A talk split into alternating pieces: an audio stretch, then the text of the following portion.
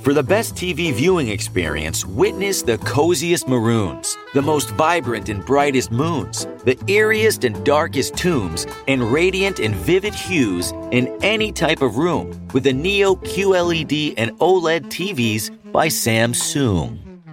We're supposed to say Samsung, but that didn't rhyme, so you're welcome. Samsung, more wow than ever.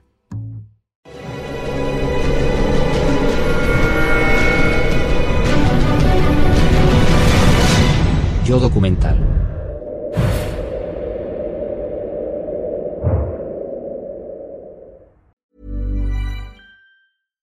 ACAST recommends podcasts we love. I'm Sheila Shoiga, the host of Ready to Be Real, which features thought leaders like Dr. Joe Vitale and Nejwa Zabian, along with those who have extraordinary stories to tell.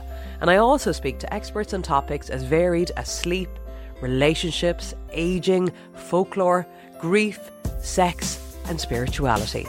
So, for honest and compelling conversations, new episodes of Ready to Be Real release every week, wherever you get your podcasts.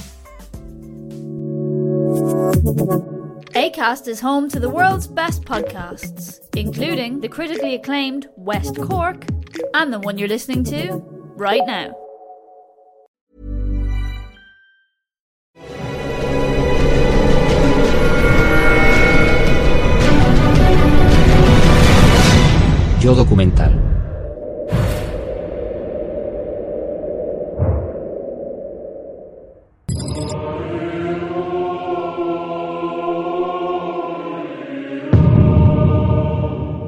Admitámoslo. Hay ciertas personas en la Iglesia Católica a las que les encanta el misterio. Hay una cultura de secretismo dentro del Vaticano. No olvidemos que el Papa tiene su propio cuerpo diplomático que le informa personalmente desde países de todo el mundo. Esos informes desaparecen para la posteridad en los archivos del Vaticano, que se llama archivo secreto.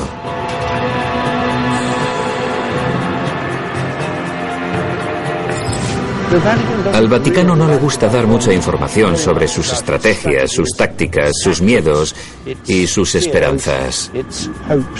Entonces no responden a nadie salvo a ellos mismos. Son una entidad independiente, son un Estado soberano y el Papa es el jefe. La ciudad del Vaticano se estableció en 1929 bajo el mandato del primer ministro Benito Mussolini. Esto resulta irónico porque, aunque su madre era católica, el líder fascista condenó a la Iglesia durante casi toda su vida. Pero sabía que la Iglesia era poderosa y que necesitaba el apoyo de sus seguidores.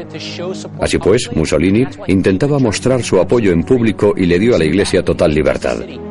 El Vaticano no es una ciudad ni siquiera es un Estado. El Vaticano es un país. Es más pequeño que Disney World, pero como Estado soberano el Vaticano tiene sus propias leyes. En la ciudad del Vaticano están la iglesia de San Pedro, la capilla Sixtina y el domicilio del Papa, el arzobispo elegido por gracia divina que lidera a mil millones de católicos.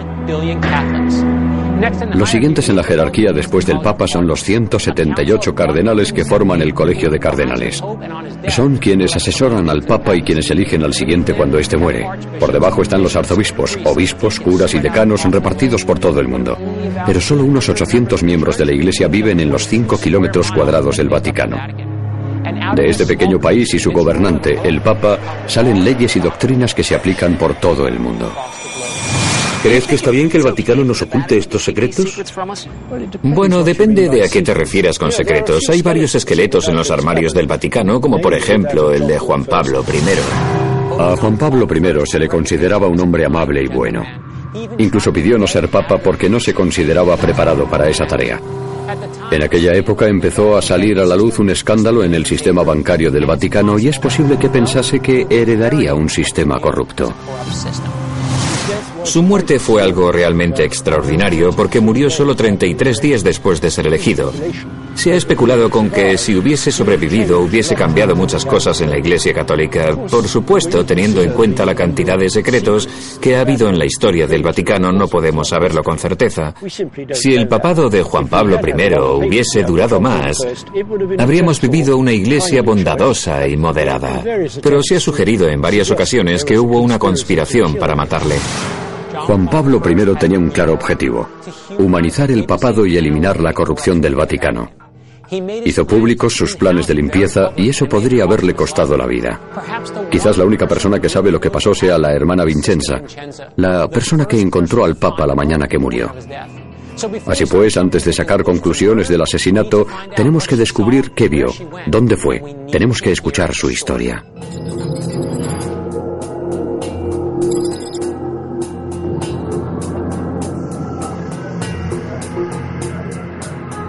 Así que Juan Pablo I iba a ser un papa reformista y murió solo 33 días después de empezar su papado. Sí, esa es la idea. Y de ahí viene toda la controversia. Tenemos un papa reformista que pretendía abrir una investigación interna a finales de los años 70. Y así es como te matan en Italia. Y eso puede ser un problema.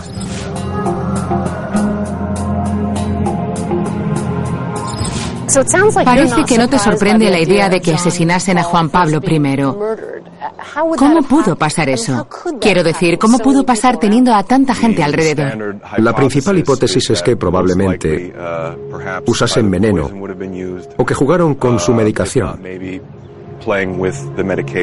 porque se sabe que Juan Pablo I tenía problemas de corazón. Alguien podría haber hecho algo con su medicación, habérsela quitado, haberla sustituido por otra cosa. Sí, eso es posible. Eso es perfecto porque se muere por causas naturales. Según el derecho canónico y las leyes que rigen esta ciudad soberana, al pontífice no se le puede practicar la autopsia.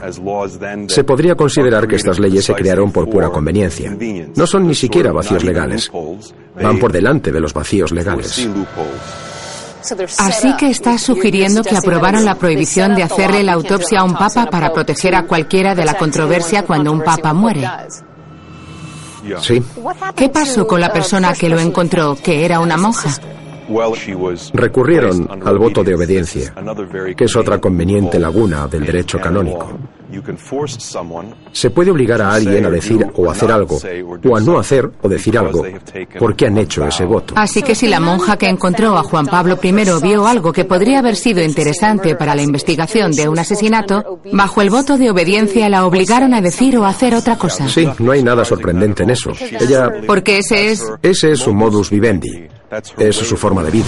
Vale, este es el sueño de cualquier abogado retorcido. Normalmente si quieres silenciar a un testigo tienes que sobornarlo, amenazarlo eliminarlo, pero ¿y si el testigo al que quieres silenciar resulta ser una monja? Solo tienes que apelar al voto de silencio. Una cosa es obedecer a un ser humano y otra muy distinta obedecer a Dios, que habla a través de un ser humano. Cuando Dios habla a través de un ser humano que resulta ser tu jefe en el Vaticano. Es mejor aún. ¿Y lo que dice va directamente contra los diez mandamientos? ¿Aún así le haces caso? Por respeto al pontífice fallecido, no se hará ningún comentario. Con todo eso de la obediencia, de que tienen sus propias leyes porque son un país, y lo del secreto de confesión, realmente tienen un sistema increíble. Sí.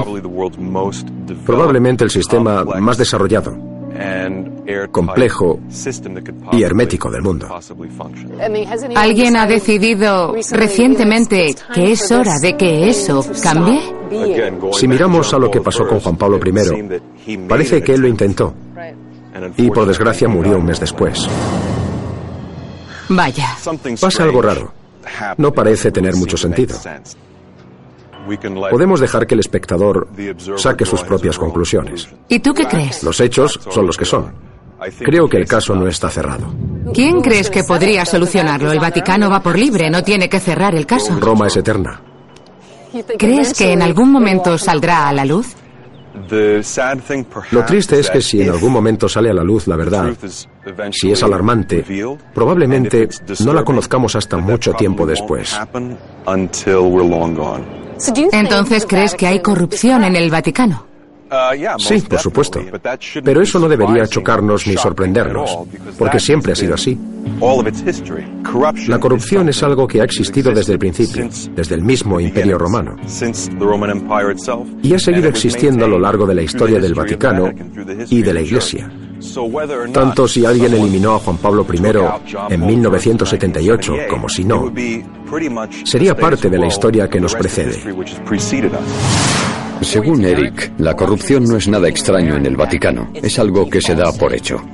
Pero por muy serias que sean estas acusaciones, es muy pronto para sacar conclusiones. Tenemos que escuchar todas las versiones de la historia. A los papas no se les entierra solo bajo la Basílica de San Pedro. Hay más de uno que ha ido a parar al fondo del Tíber. Así pues, en el caso de que Juan Pablo I hubiese sido asesinado, no habría sido el primero. Me resulta extraño que no te sorprenda el hecho de que pudiesen asesinar a un papa. No, por desgracia no. Por desgracia no me sorprende. Si se diese un caso así en Estados Unidos, los testigos empezarían a hablar. Alguien se sentiría culpable, alguien querría alardear, alguien confesaría. Pero estás diciendo... Estamos en Roma. ¿En Roma? No estamos en Estados Unidos.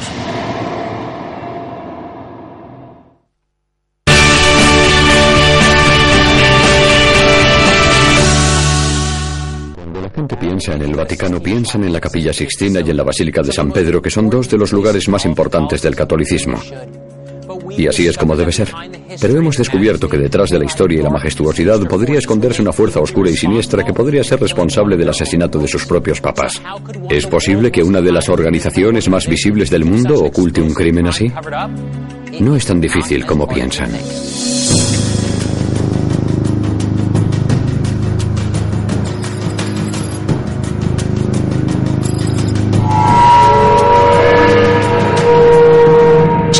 Algunas de las personas con las que hemos hablado sobre el Vaticano sugieren que es una organización muy misteriosa que guarda muchos secretos. Ellos no tienen que responder ante el mundo. El primero ante el que tienen que responder es Dios. El mundo puede juzgarles, el mundo puede condenarles, pero tienen que enfrentarse a un juicio mayor, el de Dios.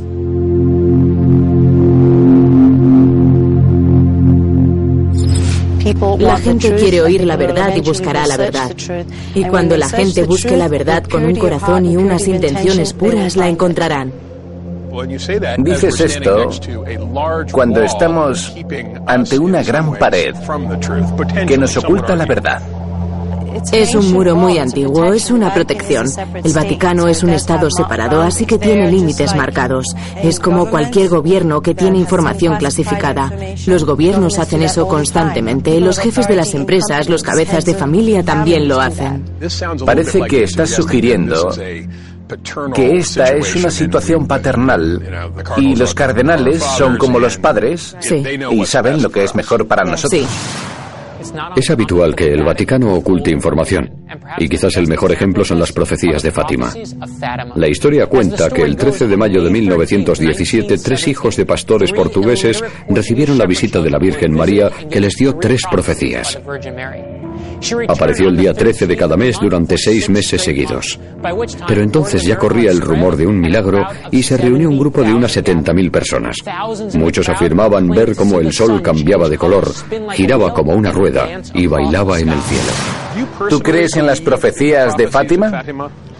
Sí, creo que Nuestra Señora, la Madre de Jesús, les habló a los tres niños de Fátima, un pueblo de Portugal.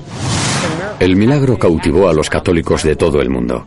Los dos niños más jóvenes murieron de gripe pocos años después, pero la mayor, Lucía, se hizo monja y compartió las profecías con el Vaticano.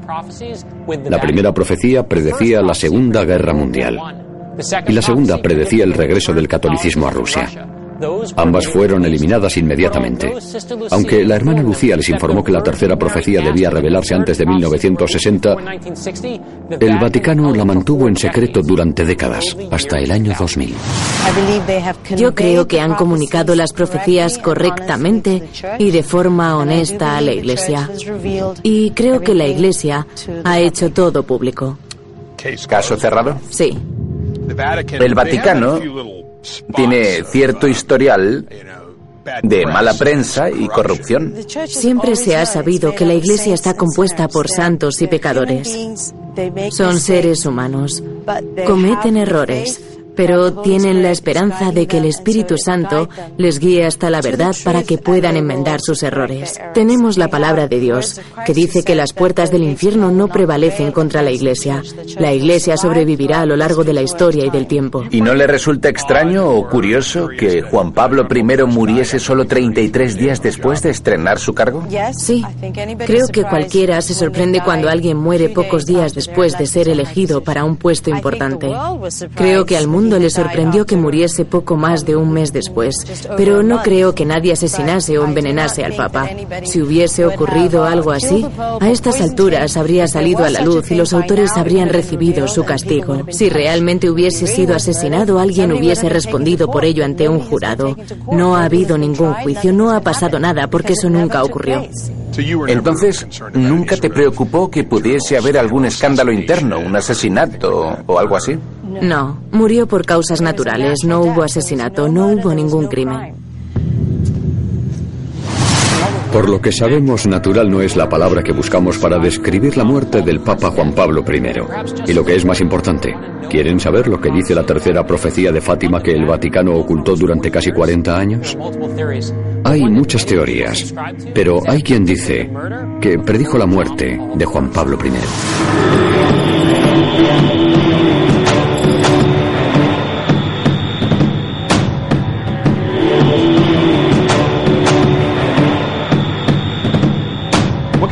nos puede decir de la tercera profecía de Fátima? Es una profecía dramática. Tiene que ver con una escena de guerra muy dramática en la que hay una ciudad sobre una colina que ha sido bombardeada hasta los cimientos. Hay un obispo de blanco que recorre la ciudad viendo cadáveres por todas partes. Reza por ellos, sube la colina y allí es asesinado bajo la cruz. Lo matan con flechas y balas.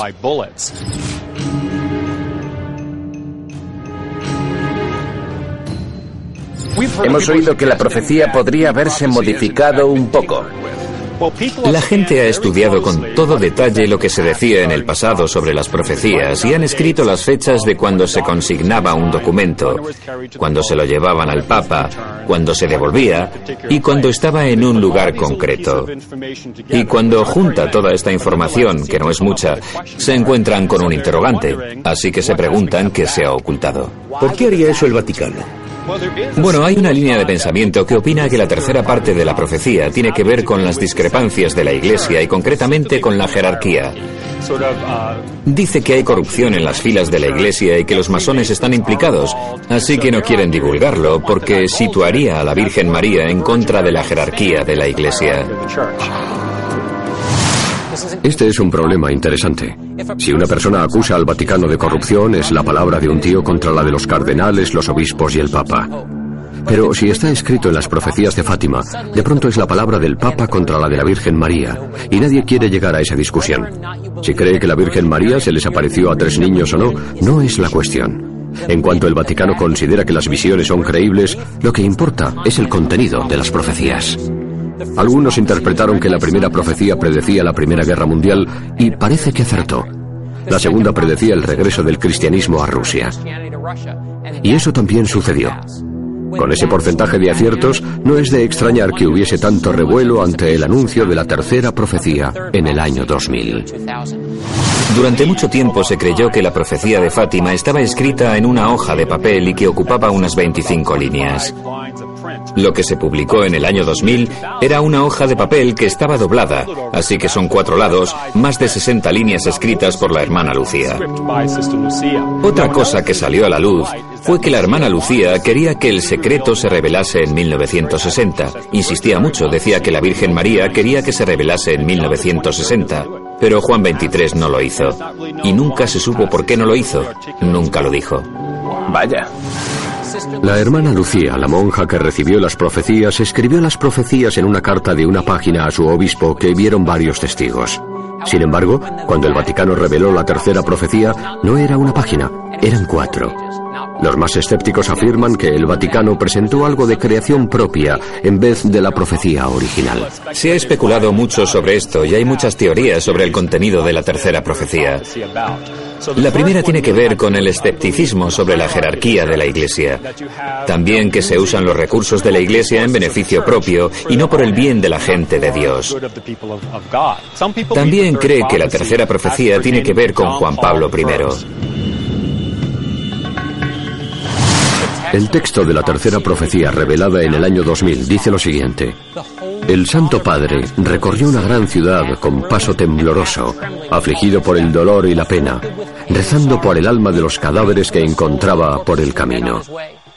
Cuando llegó a la cima de la montaña, cuando estaba arrodillado a los pies de la Gran Cruz, fue asesinado por un grupo de soldados que le dispararon balas y flechas. La gente interpretó la ciudad en ruinas como el Vaticano dividido. Juan Pablo I llegó a la cima de la montaña cuando llegó a ser papa y fue asesinado poco después, dejando tras de sí un rastro de cadáveres. El año antes de ser papa, Juan Pablo I hizo un peregrinaje a Fátima y tuvo una audiencia con la hermana Lucía que duró un par de horas. Después de eso se fue de vacaciones con su hermano y con más gente, y afirman que estaba muy afectado. No se sabe exactamente qué le dijo, pero su hermano Eduardo dijo que le había afectado mucho lo que le había dicho la hermana Lucía. El Papa Juan Pablo I fue elegido en 1978. Fue Papa durante tan solo 33 días y murió en extrañas circunstancias. La hermana Lucía vivió hasta los 98 años, pero nunca conoceremos su versión de la historia porque, igual que a la monja que encontró al Papa muerto, la Iglesia le impuso un voto de silencio.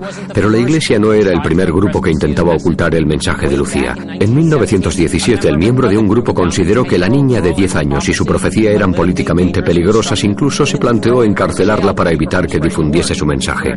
Estamos hablando de los masones. Y sí, siempre son los masones. Pero vamos a centrarnos en esto. Es un subgrupo de los masones que aún hoy tiene una presencia secreta, pero muy poderosa en el Vaticano. Y hay quien dice que este grupo podría estar detrás del asesinato de Juan Pablo I.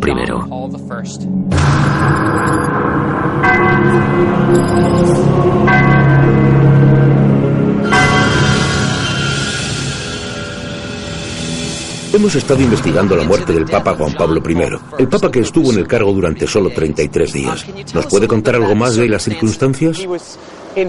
Estaba en su apartamento, en el último piso, la segunda ventana. Su asistenta, la hermana Vincenza, le llevó el café del desayuno como todos los días a las cuatro y media o a las cinco. Le dejó el café ahí y cuando volvió un cuarto de hora después, vio que no lo había tocado.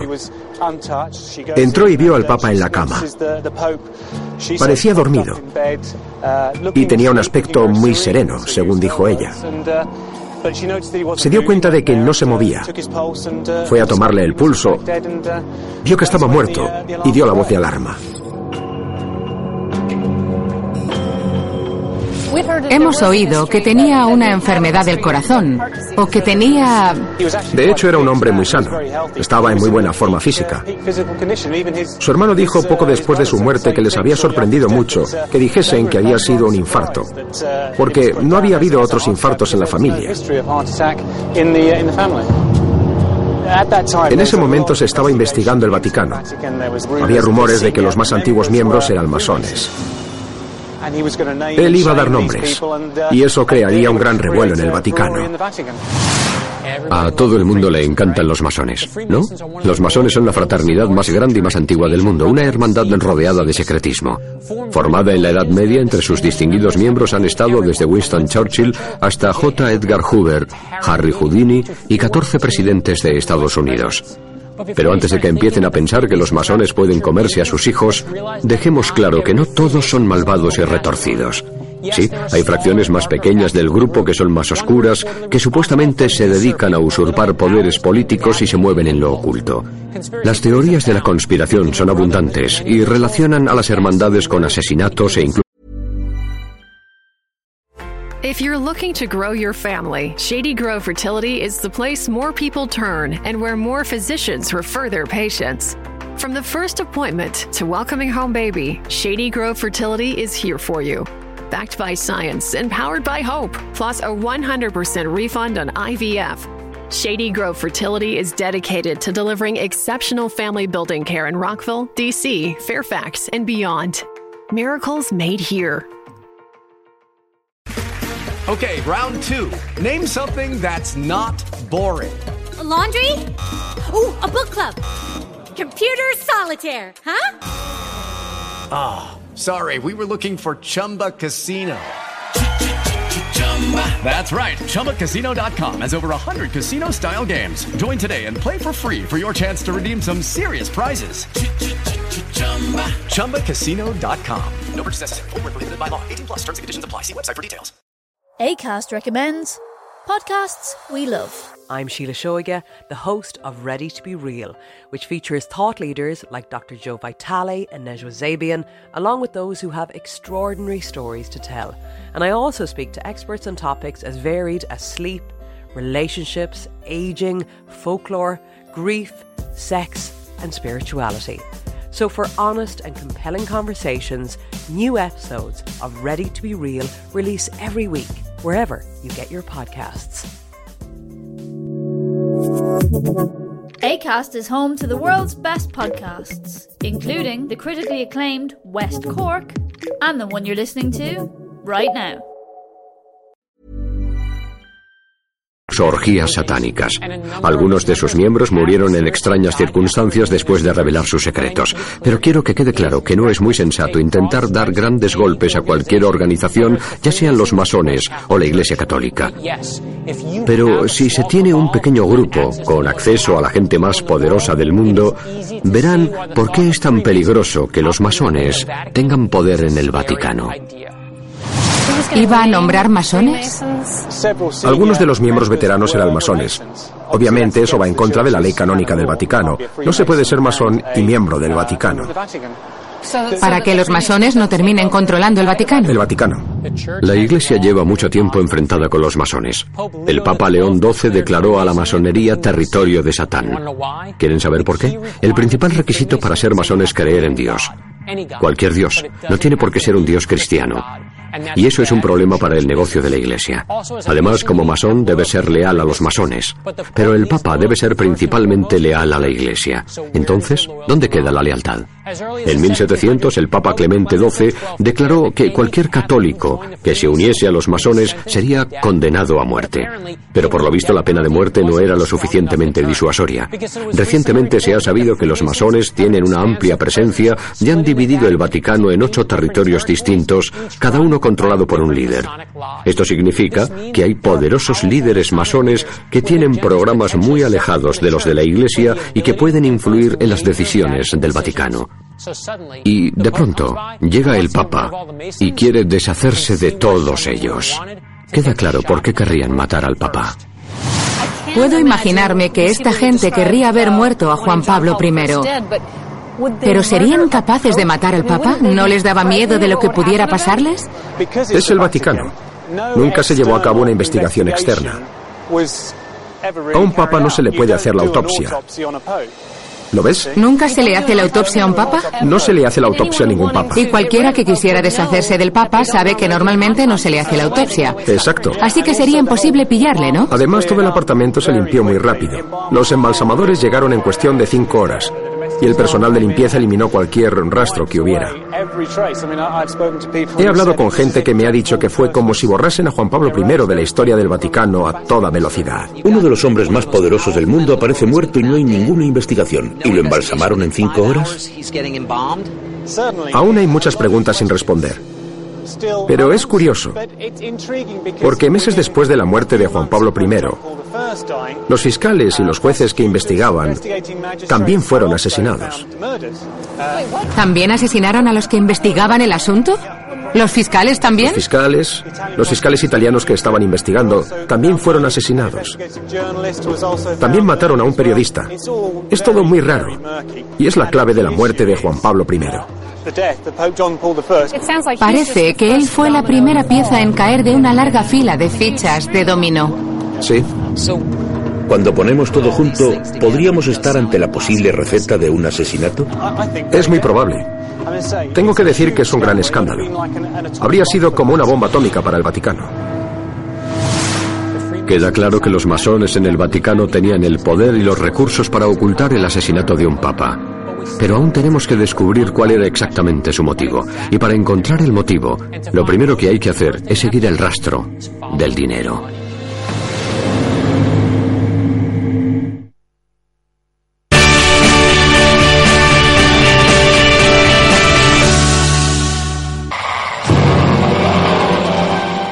Estamos investigando la misteriosa muerte del Papa Juan Pablo I que murió 33 días después de tomar posesión de su cargo. De hecho, mucha gente cree que el Papa no murió por causas naturales y que podría haber sido víctima de un asesinato perpetrado por el mismo Vaticano. Pero ¿podría el Vaticano estar implicado en algo tan oscuro como un asesinato? Estamos viendo que el asesinato podría ser solo la punta del iceberg. Hemos estado investigando la muerte del Papa Juan Pablo I y no paramos de encontrarnos con los masones. ¿Cree que realmente alguien podría haber querido matar al Papa? Un posible motivo sería que Juan Pablo I quería reformar el Banco Vaticano, cambiar el funcionamiento de las cosas y despedir a gente.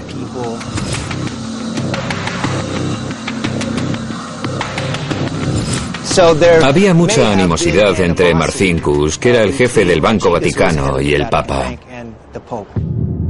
Paul Marcinkus era un polémico arzobispo estadounidense que estaba al mando del Banco Vaticano.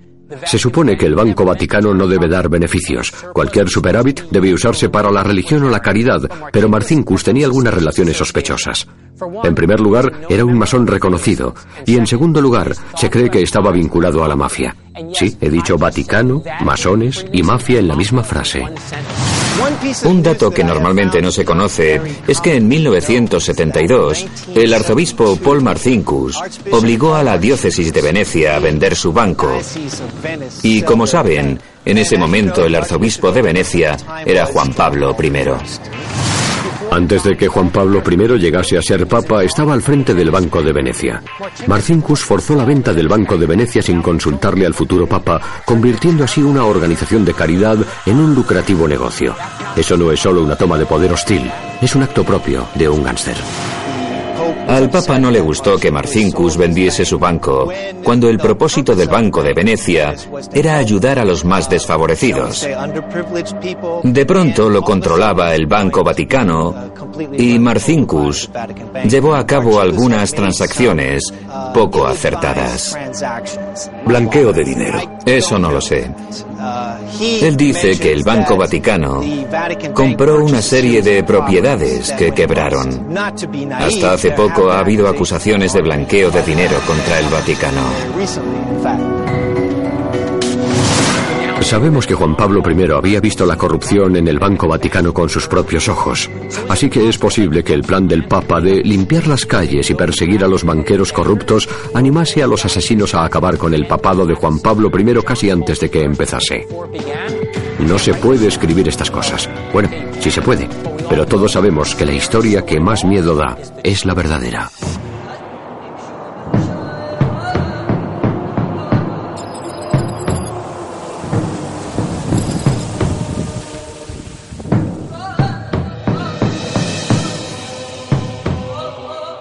A mí me parecería increíble que matasen al Papa Juan Pablo I. Yo creo que murió de un ataque al corazón y seguiré creyéndolo. Yo ya no creo eso. ¿Esto no os parece más una casa encantada que el Vaticano? Es increíble. Cuanta más información tienes, más cambia tu percepción de este sitio. No me gustaría estar aquí de noche, solo os digo eso. No pasa nada. Hola, Brad. ¿Qué tal? Muy bien. ¿Cómo va vuestra investigación? Había mucha gente a la que iba a delatar e iba a sacar a la luz que había muchos masones implicados en un escándalo bancario.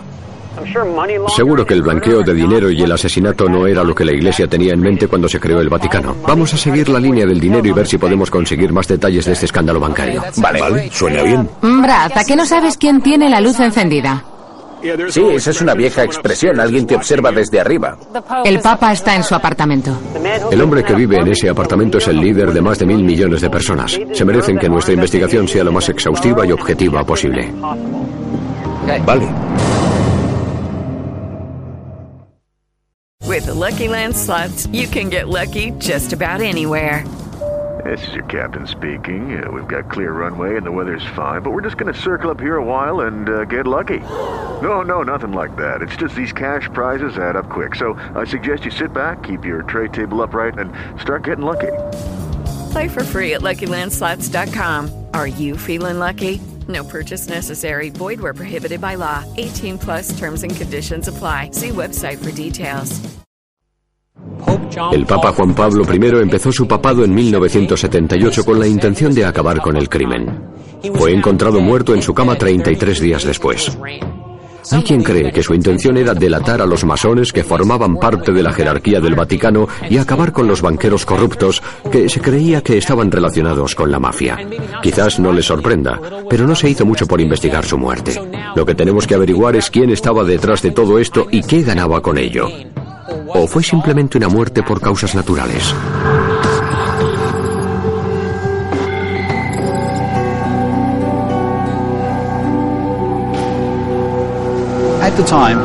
Al mismo tiempo, el Banco Vaticano era como un banco extranjero dentro del Vaticano. Podías abrir una cuenta y transferir dinero a donde quisieras con total anonimato. Tu identidad quedaba protegida. Es perfecto para blanquear dinero.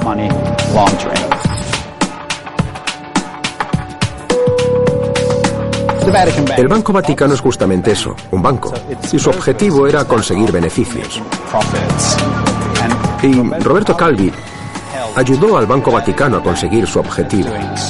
¿Y quién era Roberto Calvi? Un banquero de mucho éxito, un banquero de muchísimo éxito.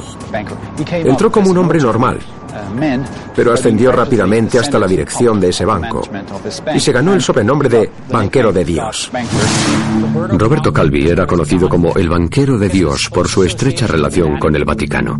Calvi tuvo una gran influencia y mucho poder en el mundo financiero, pero parece que desde su alta posición en el Vaticano, Marcinkus, el tío que convirtió el Banco Vaticano en un lucrativo negocio, podía hacer que Calvi hiciera lo que él quisiese. Y su banco se dedicaba a financiar la oposición al comunismo, tanto en América Latina como en los países del este de Europa. Un momento. ¿El Vaticano financia guerras secretas? Sí. En el contexto de la Guerra Fría, los fondos ilocalizables eran importados. Y los bancos que podían operar, que podían mover capital de forma rápida, empezaron a ser muy importantes. Y uno de esos bancos era el Banco Vaticano. Así pues, este sistema internacional necesitaba cada vez más dinero. ¿Está diciendo que Roberto Calvi ayudó al Banco Vaticano a blanquear dinero? Exacto. Esa es una acusación muy seria. Va de la mano con Paul Marcinkus, cuando dijo que no se puede dirigir la iglesia con el Espíritu Santo. Hace falta dinero. La estructura del Banco Vaticano parece hecha para blanquear dinero. Puesto que el Vaticano es un país por sí mismo, opera como un banco extranjero y no está sujeto a impuestos, regulación o vigilancia de ningún tipo. Además, Marcinkus había ido convirtiendo bancos benéficos como el de Juan Pablo I en bancos lucrativos para poder trasladar el dinero de uno a otro con facilidad. Se cree que Roberto Calvi usó estas herramientas para cerrar tratos turbios y hacer negocios sucios y transacciones ilegales para el Vaticano.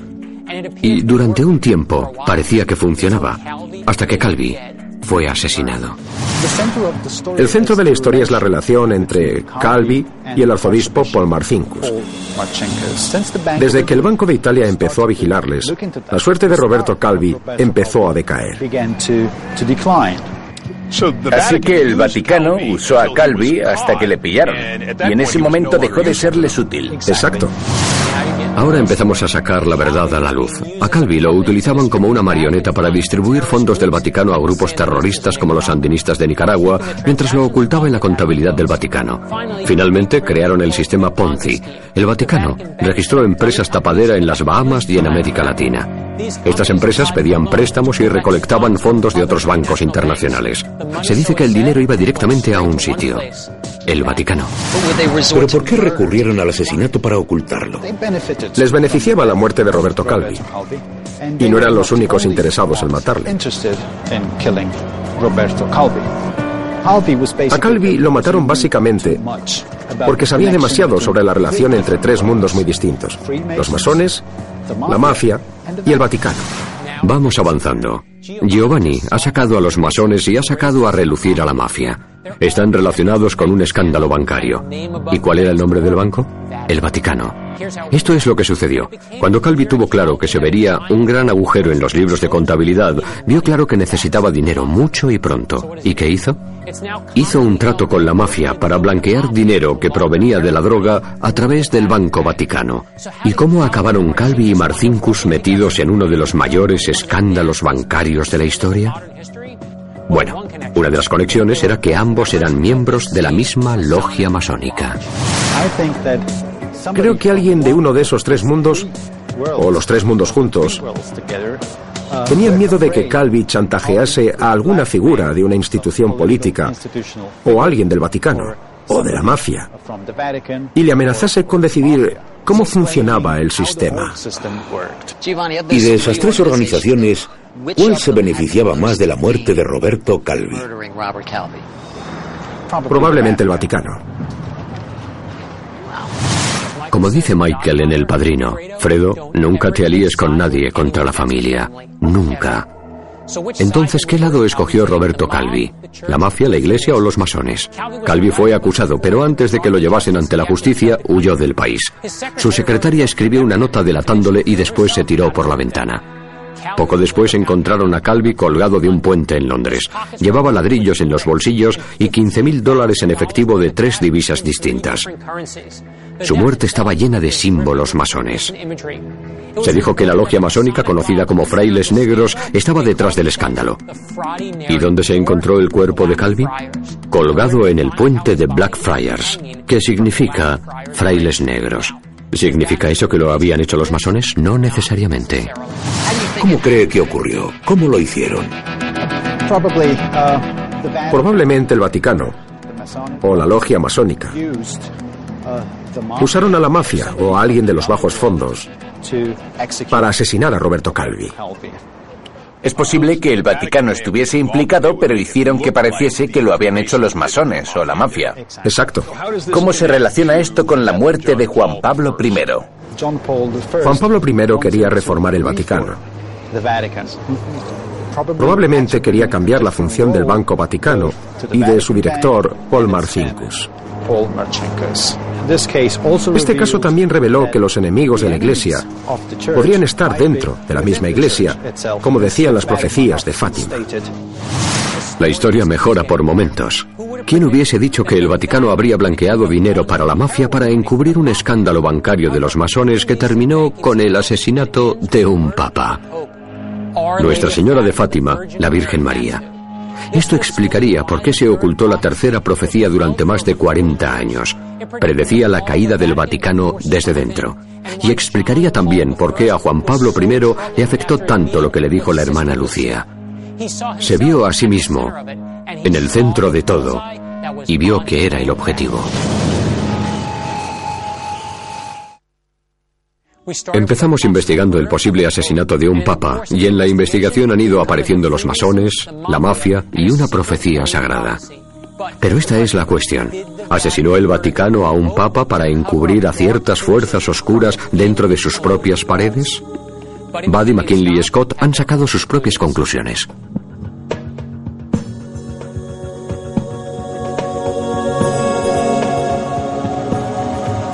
Vaya viaje. ¿Ahora veis el Vaticano con otros ojos? Sí. Sí, la verdad es que sí. ¿Qué más pensáis? En este sitio hay secretos. Hay esqueletos. Y para que haya esqueletos tiene que haber cadáveres. ¿Creéis que hay gente poderosa en el Vaticano que tuvo que ver con la muerte de Juan Pablo I? Por desgracia sí. Creo que hay muchos indicios. Estaba a punto de llevar a cabo grandes reformas que a algunas personas no les gustaban.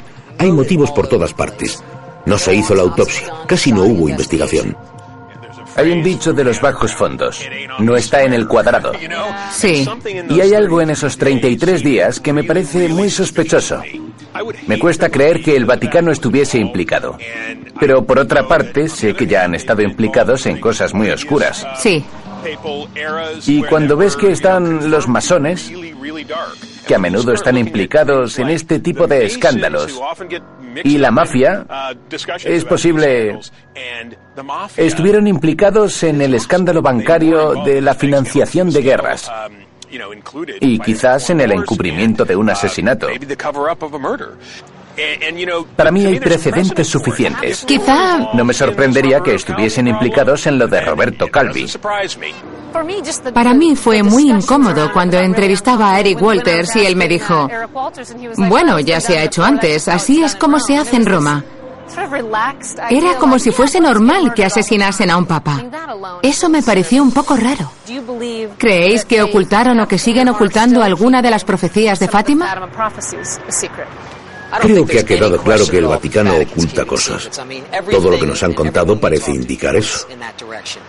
Yo estoy con Scott. Me temo que las profecías son a menudo apócrifas o que se escriben a posteriori. Sí. En este caso parece que alguna no le parecía conveniente a la Iglesia y la manipularon. ¿Sí? Sí. Esto es lo que más me preocupa. Tenemos una entidad que únicamente responde ante el tío de ahí arriba. Y es una máquina de hacer dinero. ¿Os extraña que quieran proteger eso a toda costa? Cualquier organización de esas características que esté al cargo de tanta gente tiene que guardar secretos. Pero no olvidemos que el Vaticano lo forman los clérigos. Son seres humanos y los humanos cometen errores y pecan. La clave es si pueden levantarse, rogar por el perdón y seguir adelante. Mientras esto lo lleven personas, seguirán pasando cosas como esta. Es un reflejo de la humanidad. Eso es muy interesante. Creo que lo más interesante que hemos descubierto es que hay una increíble confluencia de fuerzas oscuras, asesinatos, intriga, y todo se une aquí, en el Vaticano. Estoy de acuerdo contigo. Cuando empezamos este viaje no me imaginaba que encontraríamos a la mafia, a los masones y el Vaticano en un mismo asunto. Y no olvidéis que se trata de un asesinato. Como dijiste al principio, nunca más veré este sitio con los mismos ojos. A por la siguiente. Increíble. No hay duda de que el Vaticano ha hecho cosas muy positivas por la gente de todo el mundo y sigue haciéndolo cada día. Por supuesto, los miles de seguidores del Vaticano se merecen que haya transparencia, pero una institución está construida para guardar secretos. Se pone a prueba a los hombres y mujeres de esta organización. Los gobiernos no mienten, el Vaticano no miente, miente la gente. Y no importa si eres un hombre de Dios o un científico, porque al fin y al cabo somos todos iguales. Somos todos humanos, nos equivocamos y metemos la pata, y podemos ser codiciosos y corruptos. Pero también podemos ser buenos e inspiradores, conseguir lo inimaginable. No es tarea fácil reformar una de las instituciones más antiguas y poderosas del mundo. No les puedo decir qué hubiese pasado si el Papa Juan Pablo I hubiese podido llevar a cabo algunas de las reformas que tenía en mente. ¿Sería más poderoso el Vaticano si operase con transparencia y dejase que sus seguidores viesen lo que pasa dentro? Ese es quizás el secreto mejor guardado del Vaticano.